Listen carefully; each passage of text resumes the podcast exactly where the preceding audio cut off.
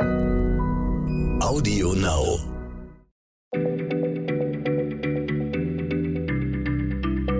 Schneller Schlau, der kurze Wissenspodcast von PM. Willkommen bei Schneller Schlau, dem kleinen Podcast von PM.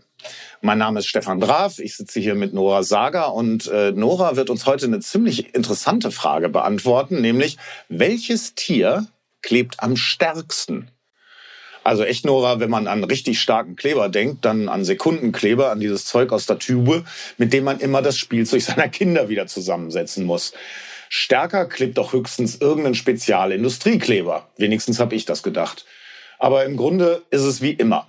Das, was der Mensch da zusammenmischt, ist nur ein billiger Abklatsch der Natur. Denn die Evolution hat für nahezu alle Probleme die bessere Lösung gefunden. Nora, wo ist denn der stärkste Kleber der Natur zu finden? Ja, interessanterweise leben die größten Klebeexperten allesamt im Meer. Erst hat mich das gewundert, aber wenn man darüber nachdenkt, dann ergibt es tatsächlich absolut Sinn. Denn wer im Meer nicht weggespült werden will, der muss ja den Kräften von Strömung, von Wellen, von Brandung widerstehen. Und jeder, der mal an irgendeinem Atlantikstrand baden war, der weiß, wie viel Wumms hinter so einer Welle steckt. Und die Meeresorganismen müssen außerdem zwei ganz besondere Herausforderungen meistern. Erstens, sie müssen einen Kleber herstellen, der auf vielen unterschiedlichen Oberflächen haftet. Und Nummer zwei, äh, sie müssen einen Kleber herstellen, der unter Wasser aushärtet. Und das sind tatsächlich zwei Eigenschaften, an denen die meisten menschengemachten Kleber spektakulär scheitern. Hm, interessant. Aber sag mal, welcher Meeresorganismus ist denn nun der offizielle Rekordhalter des Klebens? Also den vermutlich stärksten Klebstoff stellt ein Bakterium namens Caulobacter crescentus her. Das besiedelt allerlei Oberflächen unter Wasser, nicht nur im Meer, sondern auch irgendwie medizinisches Equipment wie Handkatheter, wo man es jetzt vielleicht nicht unbedingt haben will. Und dann pappt sich das da fest. Und dessen Kleber besteht aus langkettigen Zuckern, sogenannten Polysacchariden. Und der klebt etwa dreimal stärker als Sekundenkleber. Das haben Forscher der Brown University gemessen, 2006. Und da haben sie im Grunde einfach versucht, die Bakterien mit einer Pipette von der Oberfläche zu rupfen und dann haben sie eine Apparatur entwickelt, um quasi zu messen, wie viel Zug, wie viel Kraft notwendig ist, um äh, Bakterie und Oberfläche zu trennen. Und ziemlich weit oben auf der Liste der Klebemeister, weil wir über Tiere sprachen, steht auch die Seepocke. Wenn die ausgewachsen ist, dann sucht die sich eine Oberfläche, einen Stein, einen Schiffsrumpf beispielsweise, auf dem sie dann den Rest ihres Lebens verbringen will. Und dann sondert sie erst eine ölige Substanz ab, um das störende Restwasser zwischen sich und ihrem neuen Heim zu verdrängen. Und dann zementiert sie sich mit einer Proteinmischung buchstäblich fest. Wow. Funktionieren denn diese äh, biologischen Superkleber so ähnlich wie menschengemachte Kleber? Ja, das grundlegende Prinzip ist dasselbe im Grunde. Also die stärksten künstlichen Kleber, also menschengemachten Kleber, sind Epoxidharze. Und die bestehen aus vielen kleinen Molekülen. Chemiker sagen Monomere. Und wenn die aushärten, dann ähm, findet eine chemische Reaktion statt, durch die sich diese ganzen Einzelmoleküle alle untereinander vernetzen. Die nehmen sich sozusagen chemisch an der Hand. Aus Monomeren werden Polymere, also Riesenmoleküle aus vielen identischen Bausteinen. Und diese langen Ketten, die entstehen, die verhaken sich dann wiederum untereinander. Man kann das eigentlich ganz gut veranschaulichen. Stefan, stell dir vor, du hast eine Kiste mit lauter einzelnen Perlen. Da kannst du dann problemlos eine rausnehmen oder du kannst du mit der Hand durchfahren und die Perlen gleiten so um deine Hand herum, so ganz geschmeidig aneinander vorbei. Das wäre in unserem Bild der flüssige Kleber mit den Monomeren. Und jetzt stell dir aber vor, du hast stattdessen lauter aufgefädelte Perlenketten und die haben sich verheddert. Das ist, glaube ich, der Albtraum jeder Frau mit Schmuckkiste. Und äh, die kriegst du aber im Grunde nur noch auseinandergefriemelt, wenn du sie kaputt reißt. Da hast du dann irgendwann keine Schnitte mehr. Und das ist der ausgehärtete Kleber. Und bei den Klebstoffmolekülen kommt noch dazu, dass sie sich gegenseitig anziehen, weil die elektrischen Ladungen innerhalb der Moleküle ungleich verteilt sind. Und nach diesen Prinzipien Vernetzung, Verknotung, elektrostatische Anziehung funktionieren auch die Biokleber. Nur, dass sie deutlich komplexer aufgebaut sind. Ein Beispiel ist der Kleber der gemeinen Napfschnecke. Das sind diese gestreiften Hütchen ähm, die beispielsweise in den Brandungszonen der Nordsee sitzen. Und äh, die sondert so einen klebenden Schleim an ihrem Fuß ab, der enthält 171 verschiedene Proteine plus Zucker.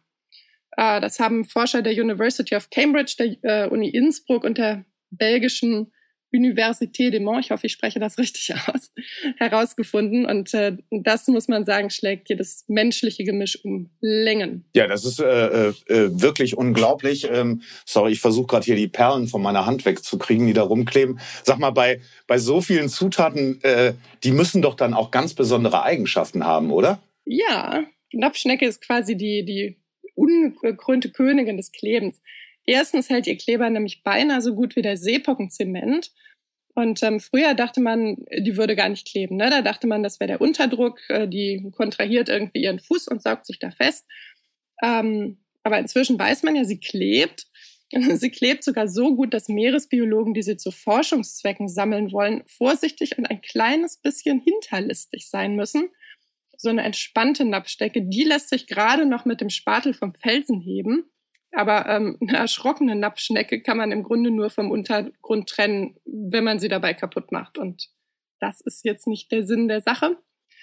Aber der Unterschied zu den Seepocken ist, ähm, die Napfschnecke will jetzt nicht ihr ganzes Leben lang an einem Ort ausharren. Die lebt nämlich von Bakterien und Algenschleim, den sie mit den Zähnen vom Felsen raspelt. Und äh, Fun Fact, die Napfschneckenzähne sind das härteste Material der Welt. So, aber das nur nebenbei. Ähm, die Schnecke wandert auf jeden Fall bei Flut auf der Suche nach einem neuen Biofilm auf ihrem Felsen herum. Ja, aber jetzt warte mal, äh, also die klebt doch bombenfest an dem Felsen dran. Wie kommt denn die wieder weg? Das ist das Entscheidende. Die Napfschnecke hat nämlich etwas äh, entwickelt, entklebt, dass der Mensch verzweifelt nachzuahmen versucht, nämlich reversiblen Kleber. Ähm, das heißt, die kann diese Verbindung zum Felsen einfach wieder lösen, als wäre nichts gewesen. So einen reversiblen Kleber, den besitzen übrigens auch Seesterne und einige Würmer. Bei denen ist das Prinzip ein bisschen genauer erforscht. Ähm, deswegen erkläre ich euch das jetzt mal, weil in der Napfschnecke weiß man es nämlich nicht so ganz genau. Also Seesterne zum Beispiel haben zwei Arten von Drüsenzellen an diesen winzig kleinen Füßchen. Und ähm, eine davon produziert Kleber und die andere produziert Lösungsmittel. Und bei diesem Lösungsmittel handelt es sich höchstwahrscheinlich um Enzyme, die chemische Sollbruchstellen in diesem Kleber durchknipsen. Das heißt, ähm, wenn sich der Seestern von der Oberfläche lösen will, dann sondert er mit seinen Füßchen einfach diese Enzyme ab und zack, Seestern ist frei und kann sich vom Acker machen. Aber das klingt doch wirklich traumhaft. Sag mal, äh, äh, warum kopieren wir das denn nicht einfach, diesen Mechanismus, und haben dann super, super, duper Kleber, die sofort wieder aufgehen? Ja, schön wär's. Ne? Das Problem ist, dass diese Kleber, wie gesagt, unheimlich komplex aufgebaut sind. Das heißt, du kannst die nicht einfach im Labor zusammenmixen, auch wenn man das natürlich gerne würde. Ähm, denn der Witz ist ja nicht nur reversibel, sondern ähm, in der Medizin ist man ganz scharf auf Kleber, die biokompatibel sind, also die der Körper verträgt und die in einem feuchten Milieu kleben. Also wenn du zum Beispiel eine OP hast oder du willst irgendwelche Wunden im Körper schließen, es gibt tatsächlich auch allerlei Forschung dazu, wie man diese Naturkleber nutzen und kommerzialisieren könnte. Aber noch ist uns die Natur einfach einen Schritt voraus. Tja, ja, das stimmt. Und äh, liebe Hörer, wir bei PM und im Übrigen auch bei unserem Schwesterheft Fragen und Antworten versuchen immer mit der Natur Schritt zu halten. Aber für heute bleiben wir erstmal stehen. Bis bald, liebe Hörer. Tschüss. Tschüss. Schneller Schlau, der kurze Wissenspodcast von PM.